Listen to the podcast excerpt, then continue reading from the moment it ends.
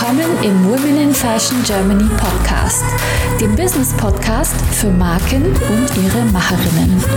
Von mir, Sibel Rozart und mit spannenden Talkshow-Gästen. Heute zu Gast Sabine Jankowski. Liebe Sabine, schön, dass du heute bei uns in der Show bist. Liebe Sibel, vielen Dank für die Einladung. Ich freue mich auch sehr auf, auf unser Gespräch. Sag mal, Sabine, erzähl doch mal in eigenen Worten bitte, wer du bist und was du machst. Ich bin der typische Quereinsteiger. Ich mache zurzeit etwas, was ganz meiner Leidenschaft entspricht. Ich bin bei einer Klimaschutzorganisation German Zero als ähm, Managerin für Partnerschaften und Kooperationen. Und äh, da bin ich seit Februar und habe äh, vorher unterschiedlichste Dinge getan, unterschiedlichste Dinge gemacht, über die ich gleich gerne noch ein bisschen erzähle. Aber zurzeit bin ich eigentlich genau da, wo ich immer hin wollte. Also das Thema Nachhaltigkeit und Klimaschutz lag schon immer mir sehr am Herzen und äh, ich bin super froh, dass das jetzt im letzten Jahr die Chance gab, dass ich da wirklich hauptamtlich arbeiten kann und mich dafür einsetzen kann. Da bin ich ganz neugierig. Magst du mal ein bisschen erzählen, was äh, du da genau machst? Also German Zero ist, ähm, äh, ist eine Bewegung aus sehr, sehr vielen äh, Menschen, die sich dafür einsetzen, dass wir das Pariser Klimaabkommen mhm. einhalten. Ne, das 1,5 Grad Klimaabkommen. Und unser Hauptprodukt dafür ist, dass wir ein Klimagesetz, einen Entwurf für ein Klimagesetz schreiben, was es möglich macht, dieses auch einzuhalten. Und dazu haben wir natürlich verschiedene Strategien, wie wir die Menschen darauf aufmerksam machen und darauf hinarbeiten, dass zum Beispiel in diesem Jahr, das ist für uns das wichtigste Jahr 2021, das ist ja das Jahr der, der vielen Wahlen. Und für uns ist das große Ziel, dass dieses Jahr das Klimawahljahr wird. Denn wenn das dieses Jahr nicht auf die Agenda kommt bei der nächsten Regierung, das Ziel 1,5 Grad, dann sind wir einfach nochmal wieder vier, fünf Jahre zu spät dran. Und dann wird sich die Erderwärmung eben mit den Zielen, die jetzt zurzeit definiert sind, eher auf drei, vier Grad hinbewegen, was natürlich dann zu wirklich lebensunfähigen oder so Lebensräumen führt, die einfach nicht mehr lebenswert sind und nicht mehr lebens, wo ein Leben nicht mehr möglich ist. Was sind denn da so die großen, die größten Stellschrauben? Also die größten Stellschrauben ist immer noch Fossil Fuels, also wirklich Kohlekraft, Energie. Also wir brauchen dringend wirklich die erneuerbaren Energien und zwar in richtig großen Maße müssen die ausgebaut werden. Wir waren da ja schon mal viel besser, ehrlich gesagt. Also wir waren ja mal die Vorreiter bei Solar, wir waren in der Windenergie unheimlich vorreitend. Das hat sich ja alles jetzt durch die Regierung, die wir jetzt haben, nach, wieder zurückentwickelt. Und inzwischen wissen natürlich auch die Unternehmen, dass sich das ganz stark verändern muss. Und ich bin ja mhm. auch gerade bei German Zero dafür zuständig, mit Unternehmen Kooperationen einzugehen. Und ich sehe auch da dass die viel weiter sind. Also die sind wirklich ambitioniert, viele sind sehr ambitioniert, äh, diese Klimaziele für ihr Unternehmen einzuhalten und machen sehr, sehr viel. Und die Politik, und das ist eben unser Ansatz, die politischen Rahmenbedingungen zu schaffen, die Politik muss wirklich jetzt schnell aufholen. Mhm. Und dazu haben wir eben auch verschiedene Strategien. Wir haben eben auch eine Bottom-up-Bewegung, die wir initiiert haben. Das ist zum einen auf der kommunalen Ebene da haben wir sehr viele Teams, die Klimaentscheide in den Städten initiieren, denn dadurch wird natürlich enormer Druck aufgebaut, wenn schon in ganz Deutschland sehr viele Städte klimaneutral werden wollen. Und zum anderen haben wir Teams, die äh, Politikern Klimaversprechen äh, von Politikern Klimaversprechen einholen. Mhm. Da geht's halt auch darum, dass eben in den Parteien das Thema Klima und neues Klimagesetz ganz stark auf die Agenda kommt. Also das ist so unsere Vorgehensweise. Und in, in diesem Jahr ist es eben das ganz große Ziel, ähm, und dafür setze ich mich ganz stark ein, dieses Jahr zur Klimawahl zu machen. Wie kommt es denn, dass du nach 15 Jahren in der Fashion-Industrie dann irgendwie dann dein eigenes Start-up gegründet hast und dann irgendwie jetzt bei eben German Zero gelandet bist? Was ist deine, was treibt dich an? Also mich hat immer schon ab und angetrieben, also daher auch die Gründungen. Also was mir immer ganz wichtig war, ist Innovation, Verbesserung, Optimierung, auch Disruption, traditionelle Dinge neu design. Das ist das, was mich immer angetrieben hat. Und deswegen habe ich dann auch, nachdem ich 15 Jahre in der Fashionbranche, wo natürlich dann auch eine ganz äh, starke Routine eintritt, äh, habe ich dann einfach meiner Leidenschaft nachgegeben und habe ähm, ein sehr innovatives Yoga-Konzept gegründet, das Calm, damals noch in Hamburg. Ähm, das war ein wirklich ein, wir haben da auch eine neue Kategorie, ehrlich gesagt, aufgemacht. Das haben wir dann durch die Presse, durch Zufall erfahren, dass wir dann als Kategorie das Yoga Spa äh, entwickelt haben. Ähm, das Calm war ein Studio, was man sich so vorstellen kann, wie eher wie ein Designhotel. Es war sehr äh, lifestyleig, sehr, äh, sehr äh, designt mit, mit vielen verschiedenen Aspekten, mit einem Sales-Bereich, mit einem äh, Beauty-Bereich. Wir hatten die innovativsten, neuesten Beauty-Produkte, da waren wir immer Vorreiter. Wir hatten einen Massagebereich, wir hatten einen Therapiebereich. Also das war halt ein so ein wirklich holistisches äh, Konzept, was ganz viele Aspekte berücksichtigt oh, hat. Ich bekomme richtig Lust, da jetzt hinzugehen. Geht's noch nicht, auch, aber gibt es noch eigentlich? Das fehlt mir auch total. Also es fehlt auch noch immer vielen ja. Menschen. Es, es gibt's nicht mehr. Das war, mhm. wir waren, haben 2005 habe ich gegründet damals war das natürlich noch eine ganz andere Szene und das war auch genau mein Treiber. Also ich bin ja immer aus, ich komme immer aus der Customer-Denke. Mein Treiber war halt einfach der, dass ich sowas gesucht habe und äh, nicht gefunden habe. Ich war halt viel auf Reisen in LA und in Asien und habe da natürlich ähnliche Dinge schon entdeckt. Und in Deutschland war das Thema Yoga immer noch so auf Hinterhöfen, ein bisschen wollsockig, also ein bisschen in negativ, im, so Hippie-Style im negativen Sinne. Ne? Also ja. es war, äh, ich habe, ich finde Hippie Hippie-Style mhm. toll, aber eben nicht diesen typischen, eher so wollsockigen Hippie-Style. Mhm. Und so war das halt damals. Und deswegen habe ich gedacht, es kann doch nicht sein, dass es sowas hier nicht gibt. Bin dann nochmal researchmäßig äh, durch die Gegend gereist und habe das dann einfach selber gemacht.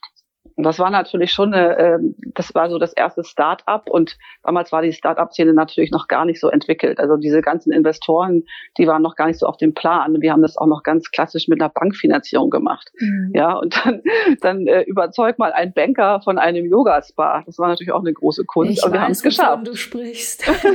wir ich saß geschafft. da und habe diese Kredite vergeben damals. Ah, ähm, okay. Ähm, genau, das war so mein Job. Äh, ich habe immer so Gründer und äh, finanziert und Unternehmen.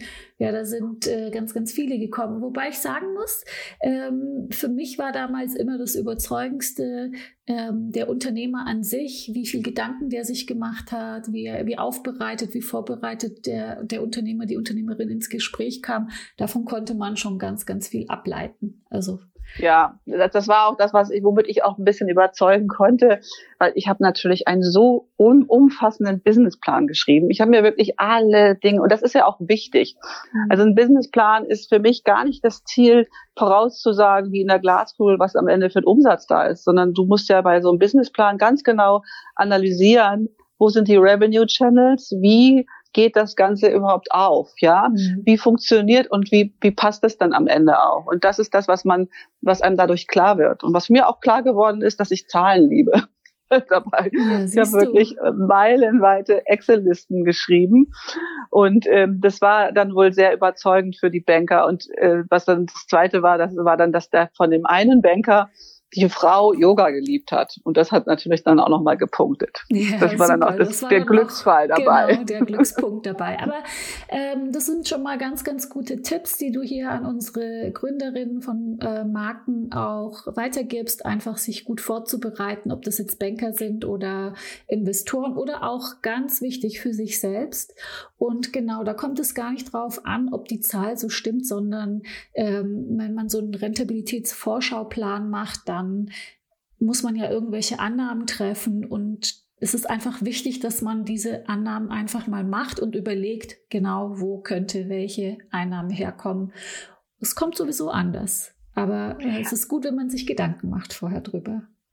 Ja, das feilt das Konzept auch noch mehr aus. Und das ist mhm. auch dann, äh, wenn du das machst, dann, dann kannst du schneller auch die Problemfelder identifizieren und lösen und mhm. dafür Lösungspunkte finden. Das ist halt einfach, das ist dieser Gedankenschmalz, der muss da einfach reingehen. Und ich habe das eben auch, weil ich habe ja auch danach äh, viele Gründer beraten und habe dann immer wieder gesehen, dass das, dass das daran auch oft, ähm, ja, dass da ein großes Manko bei manchen ist. Ja, oft kommen da so äh, Pitch-Decks, da sind ganz, ganz viel Marketing-Aspekte drin. Und so der ja. Zahlenteil ist manchmal ganz schön verkümmert und es ist so schade drum. Wenn, wenn dann beides stimmt, äh, dann ist es eigentlich perfekt. Genau. Ja, und dann ist das halt, äh, das Keim haben wir halt dann 2005 gegründet und ähm, haben natürlich dann auch, ich bin ja nun mal ein Sales-Mensch und äh, mhm. ich habe ja nun im Sales-Bereich in der Mode gearbeitet.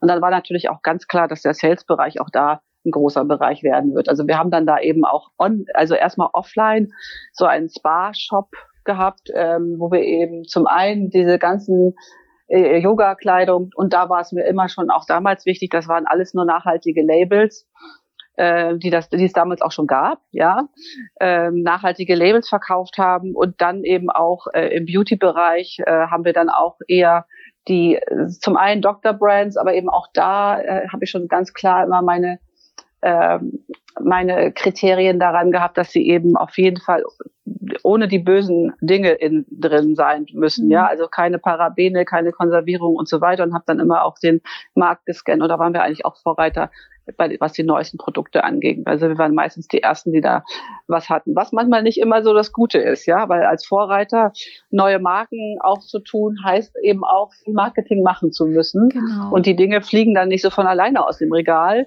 weil mhm. manchmal ist der First Mover auch derjenige, der macht den Weg frei für andere und hat dann ähm, äh, hat die ganze Aufbauarbeit geleistet und andere springen dann auf den Zug auf. Ja, das ist halt dann. Aber so bin ich halt immer gewesen und für mich war immer das Thema neue Trends zu setzen, eins meiner wichtigen Themen. Deswegen konnte ich da auch gar nicht anders. Ja, das ist ganz schön schwierig, wenn man erst so viel erklären muss am Anfang. Äh, das genau. sehe ich auch bei meinem Produkt Teshi. Das ist auch sowas, was man nicht auf den ersten ähm, Blick erkennt. Und äh, ich weiß ganz genau, wovon du da sprichst. Also insofern ähm, kann ich dich da ganz, ganz gut verstehen. Und äh, wie lange hast du das Yoga Studio oder Yoga-Konzept umgesetzt und warum hast du dann aufgehört? Also wir waren äh, von 2005 bis 2010 haben wir das gemacht, also fünf Jahre. Mhm. Ähm, das war schon damals so, dass es schon sehr knackig war, was die Kosten anging. Also wir hatten so eine wirklich eine wirklich wunderschöne Fläche, eine Penthouse-Fläche mitten in Eppendorf in Hamburg damals. Wenn man Hamburg kennt, weiß man, dass Eppendorf eigentlich the place to be ist für sowas. Mhm. Aber eben auch teuer ist von den Mieten. Wir hatten aber dann eben auch noch zusätzlich diesen sehr äh, langen Mietstreit mit unserem Vermieter. Ähm, und zusätzlich die, die Finanzkrise 2008, äh, das hat dann alles dazu geführt, dass es dann doch immer schwieriger wurde. Ja, also ähm, das war dann auch nachher nur, nur noch ein Kampf mit diesem Vermieter und da hatten wir dann auch keine Lust mehr. Wir hätten es dann sogar verkaufen wollen und können. Das hat er dann auch abgelehnt. Ähm, damals habe ich sogar mit der Patricia gesprochen vom Spirit Yoga, die fand es auch super. Aber die sagte dann auch, mit dem Vermieter können sie da nicht einhergehen, das ging nicht. Und wir haben dann aber parallel schon ähm, 2008 auch angefangen, unseren ersten Online-Shop selbst noch zu programmieren. Damals gab es mhm. ja leider noch nicht sowas wie Shopify. Oh. Also haben wir das selber gemacht ähm, und haben den aber dann in 2010 nochmal vernünftig gelauncht und haben das auf eine professionelle Software umgezogen und äh, haben dann uns auf dieses äh, auf den Online-Shop konzentriert. Und ja, das haben wir dann nochmal 2010 bis mhm. 2015 gemacht. Äh, sind da auch die ganzen Investorenrunden gegangen. Also da kann ich auch ein Lied von singen. Äh, es ist ja leider so, als Gründer Gründerin ähm, oder äh, Gründer musst du halt wirklich so die Hosen runterlassen vor Investoren und weißt nie, na, wollen die jetzt gerade eigentlich nur Research machen, wollen die nur gucken, was die anderen so machen? Oder sind die, meinen die es wirklich ernst? Ja, ähm, was wir dann halt damals immer gehört haben, nein, das Thema ist zu nischig, Yoga, Yoga, äh, Fashion können wir nicht machen. Das ist, das ist viel zu nischig, viel zu kleiner Markt. Und das, wie wir jetzt sehen, ist das natürlich ein Riesenmarkt geworden, ja. Mhm. Und ähm, da waren wir eben auch wieder First Mover und ähm, haben dann leider dann nicht die Weiterfinanzierung hingekriegt und haben es dann irgendwann dann auch gelassen. Ja, wie schade. Also das stelle ich mhm. mir durchaus auch schwierig vor, diese Investoren, ähm, wenn du vor den Investoren die Hosen runterlassen musst. Hast du da einen Tipp, das Wichtigste ist wirklich, sich ganz genau anzugucken, mit wem man da spricht. Ja, also wir waren damals vielleicht auch noch ein bisschen blauäugig. Wir haben dann zum Beispiel mit so einem, na, ich will jetzt keine Namen nennen, einem großen Sporthersteller äh, zusammengesessen und am Ende haben die das eigentlich nur so ein bisschen Copy-Paste in ihre eigenen Sachen integriert ja. ähm, ne, und ihren, ihren Shop auf, daraufhin umgebaut. Ähm, aber man muss sich genau angucken, mit wem man äh, zu sich zusammentut. Es ist immer gut, wenn man ein Produkt hat, erstmal ein MVP herzustellen, weil du sonst einfach, also ein Minimal Viral Product, äh, weil du sonst einfach zu viel abgeben musst. Und wenn du schon eine gewisse Marktstärke äh, entwickeln kannst, dann bist du auch nicht mehr so, dann ist es nicht mehr so leicht für so einen Investor, äh, nur einfach zu klauen, ja, und nur mhm. zu gucken, was du so machst. Aber das Wichtigste ist wirklich zu gucken, dass du auch einen strategischen Investor findest, der den auch nicht nur mit Geld unterstützt, sondern auch mit Netzwerken, mit vielleicht Produktion etc. Ja, das ist einfach äh, extrem entscheidend. Möchtest auch du mit deinen vorhandenen Potenzialen, Fähigkeiten und Kenntnissen deine unverwechselbare Marke im Fashion- und Lifestyle-Segment aufbauen? Ich helfe dir gerne bei der Gründung deiner eigenen Marke und biete dir meine Erfahrungen, meine Plattform und den Zugang zu meinem exklusiven Netzwerk. Treffe jetzt deine Entscheidung und vereinbare dein kostenfreies Gespräch auf womeninfashion.de slash mentoring. Du hast ja dann trotzdem weitergemacht. Für dich ist es ja nie zu spät, dich neu zu erfinden. Dann hast du wieder was anderes gemacht, einfach, stimmt's? Genau, genau. Also ich habe dann ähm, mich in dem Bereich äh, als Berater aufgebaut und habe dann verschiedene, auch digitale Konzepte. Ich habe mal für die Geobalance ein digitales Konzept entwickelt. Die wollten so ein, auch so eine Art Spa-Shop machen für ihren, äh, die hatten, haben so eine Plattform Geobalance äh, gemacht und wollten dann auch ein Shopping-Konzept dazu haben. Da hat mir das auch immer total genützt, dass ich lange in der, in der, in der Fashion-Branche war. Mhm. Ähm, und habe dann aber auch irgendwann ein tolles Angebot bekommen als, ähm, als CEO von einem Coworking-Event-Konzept, das anzuschieben, das, das Unicorn, das ist in Berlin inzwischen richtig groß geworden.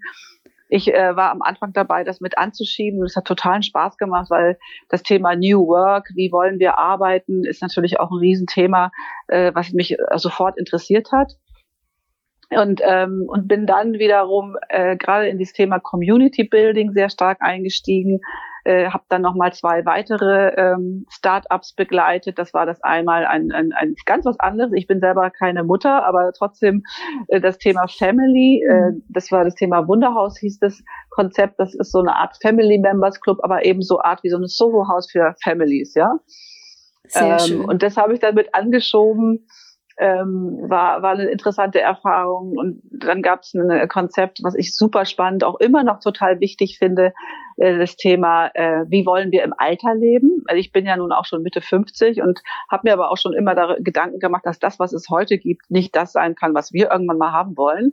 Also sprich, wenn man wirklich in einem äh, Alter ist, wo äh, vielleicht äh, wo man vielleicht nicht mehr unbedingt alleine oder wo man vielleicht auch ein bisschen auf Hilfe angewiesen sein könnte, äh, und aber trotzdem diesen ganzen Networking-Aspekt äh, haben will. Ähm, da habe ich dann mit äh, einem Gründer von dem äh, Konzept Embassies zusammengearbeitet. Das ist ein Konzept, so da kann man auch wieder sagen, so eine Art Soho-Haus 60 plus, ja, mhm.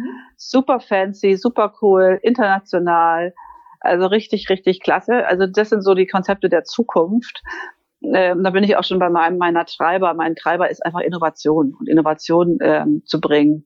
Sind diese Konzepte und, in Berlin oder wo, wo sind die eigentlich? Äh, das, äh, das Wunderhaus war in Berlin, gibt es mhm. leider nicht mehr. Das mhm. haben, die haben, die haben zum Beispiel leider, ähm, das stimmte einfach, das, man, für manche Konzepte ist der Markt hier auch nicht der richtige, muss man auch mhm. sagen, ja. Es ist, das ist ja eben, das Konzept kam so ein bisschen als Vorbild war, in LA gibt es ganz viel solcher Konzepte, auch in London und in, äh, in, ähm, in New York. Das sind halt einfach diese Community-Clubs, wo sich die Leute aber auch das was kosten lassen. Die geben da auch Geld für aus. Und das, diese, diese Member-Club-Kultur, ist viel schwieriger in Deutschland umzusetzen. Mm, ne? Also das ist, eine, das ist viel schwieriger und das hat dann einfach gar nicht gepasst von dem, was es da an Revenue kam. Es war mega, also Ruhm und Ehre unendlich, ja, Presse unendlich. Die Leute fanden es natürlich alle ganz, ganz toll, aber keiner will am Ende äh, das zahlen, was sowas kosten muss, damit es leben kann. Und das ist manchmal das Schwierige. Was ich total spannend finde, da möchte ich noch mal in deine, äh, äh deine Welt eintauchen. Also ich habe verstanden, Innovation ist dein Treiber und dann hast du eine Idee und dann bist du, wie, wie, wie wird aus der Idee, wie wird daraus äh, ein Konzept oder die Umsetzung? Also du hast die Idee, dann suchst du dir Leute, mit denen du das machst oder berätst du Leute, die das schon machen oder wie entsteht dann dieses Projekt von deinem Gedanken bis zur Entstehung? Wie gehst du da vor?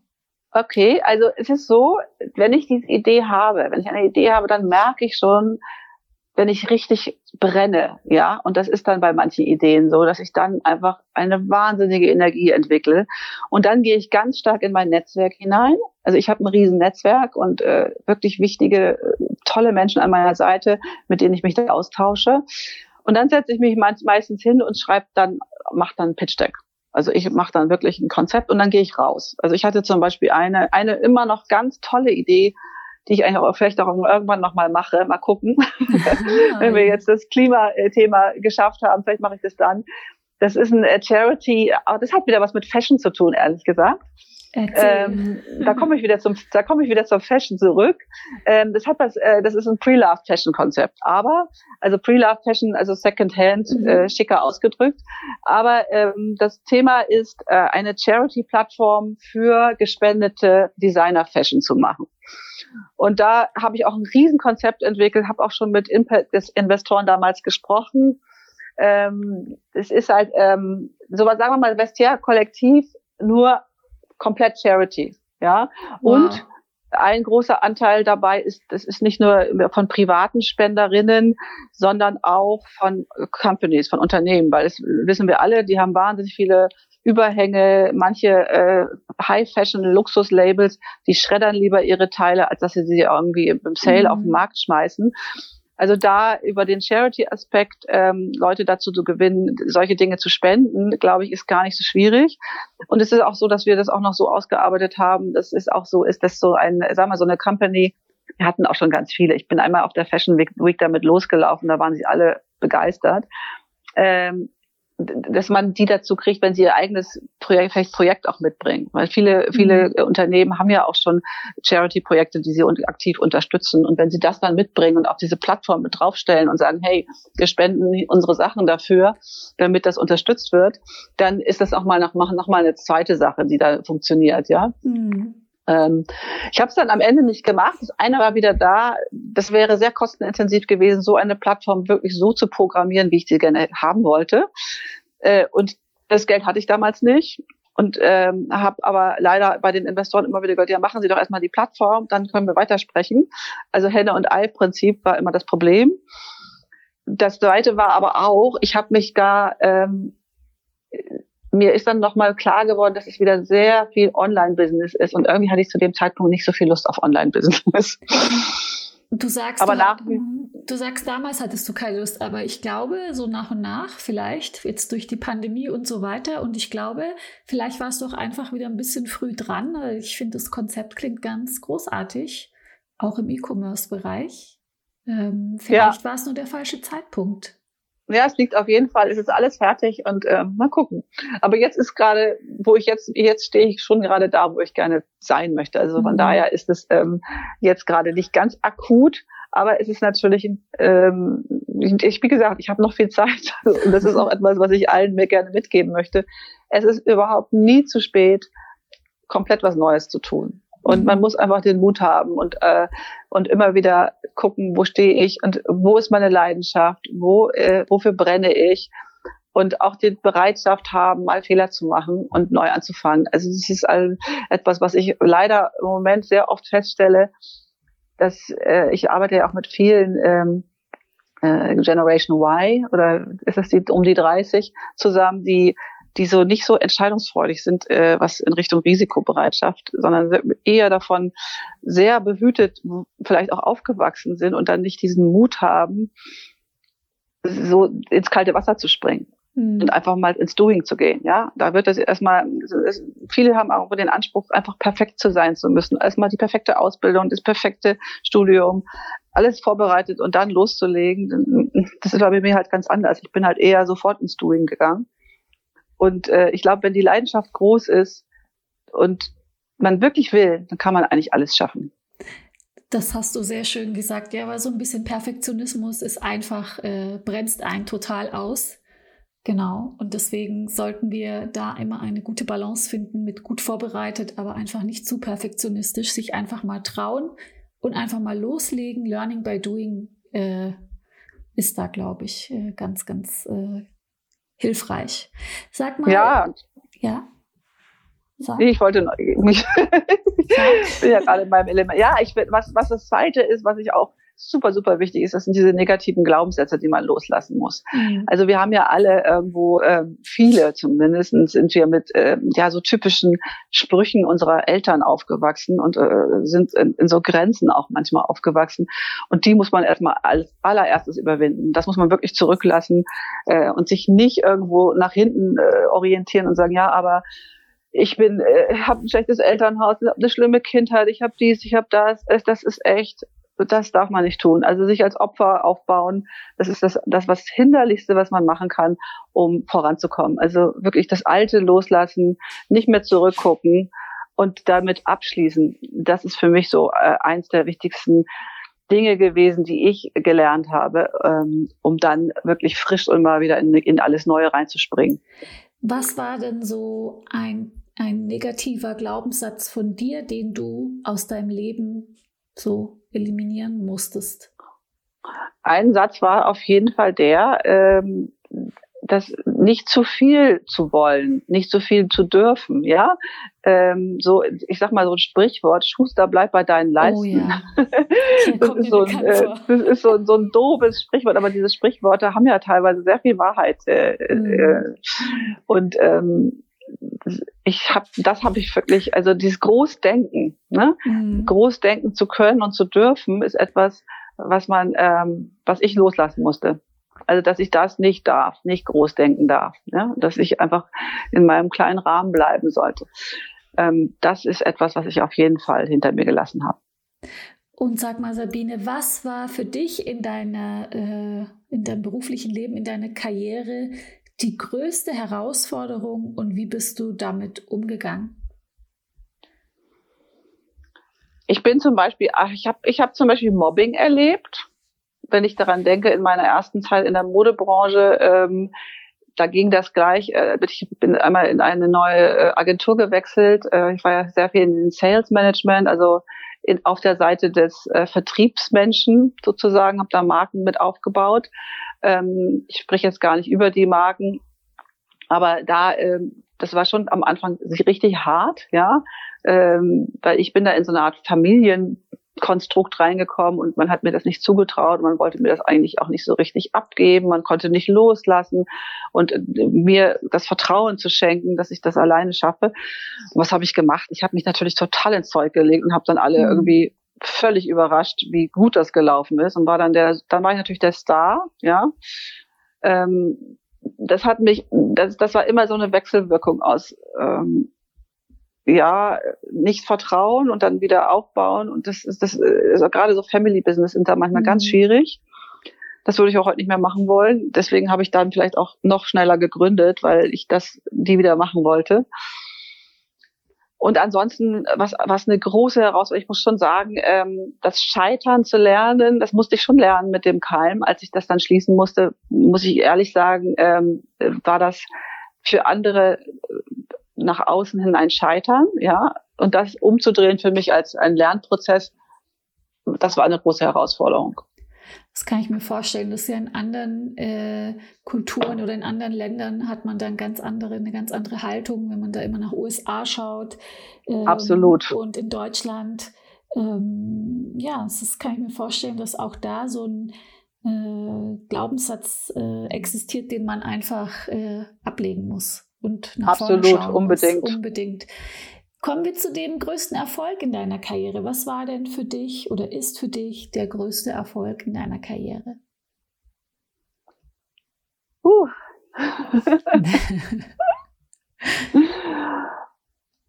also ich finde, ich, das war schon ein ganz großer Erfolg. Also das Kalm war auch gleichzeitig natürlich der größte Erfolg, weil äh, die Aufmerksamkeit, die wir hatten und das, was wir da geprägt haben, das war schon einzigartig und es wurde auch so wahrgenommen. Es wurde auch durch die Presse so wahrgenommen. Wir waren wirklich, wir waren eigentlich, ohne dass wir Budget dafür hatten, waren wir überall. Auch von der Vogue ist damals noch JQ eine ganze Seite. Die Gala hat uns ganz viel über uns gemacht. Die hat auch eigene Produktion sogar bei uns gemacht. Alle, alle Beauty-Labels äh, oder Beauty-Redaktionen wollten zu uns. Wir haben ja auch ganz viele Events gemacht und veranstaltet. Also wir hatten einen Wahnsinnsruf und eine, haben da auch eine Kategorie geprägt, ähm, die immer noch, und die Leute sprechen immer noch über uns teilweise. Also wenn ich mit, Hamburg, mit Hamburger treffe, die damals bei uns Kunden waren, sagen, Mensch, es gibt einfach nichts Vergleichbares.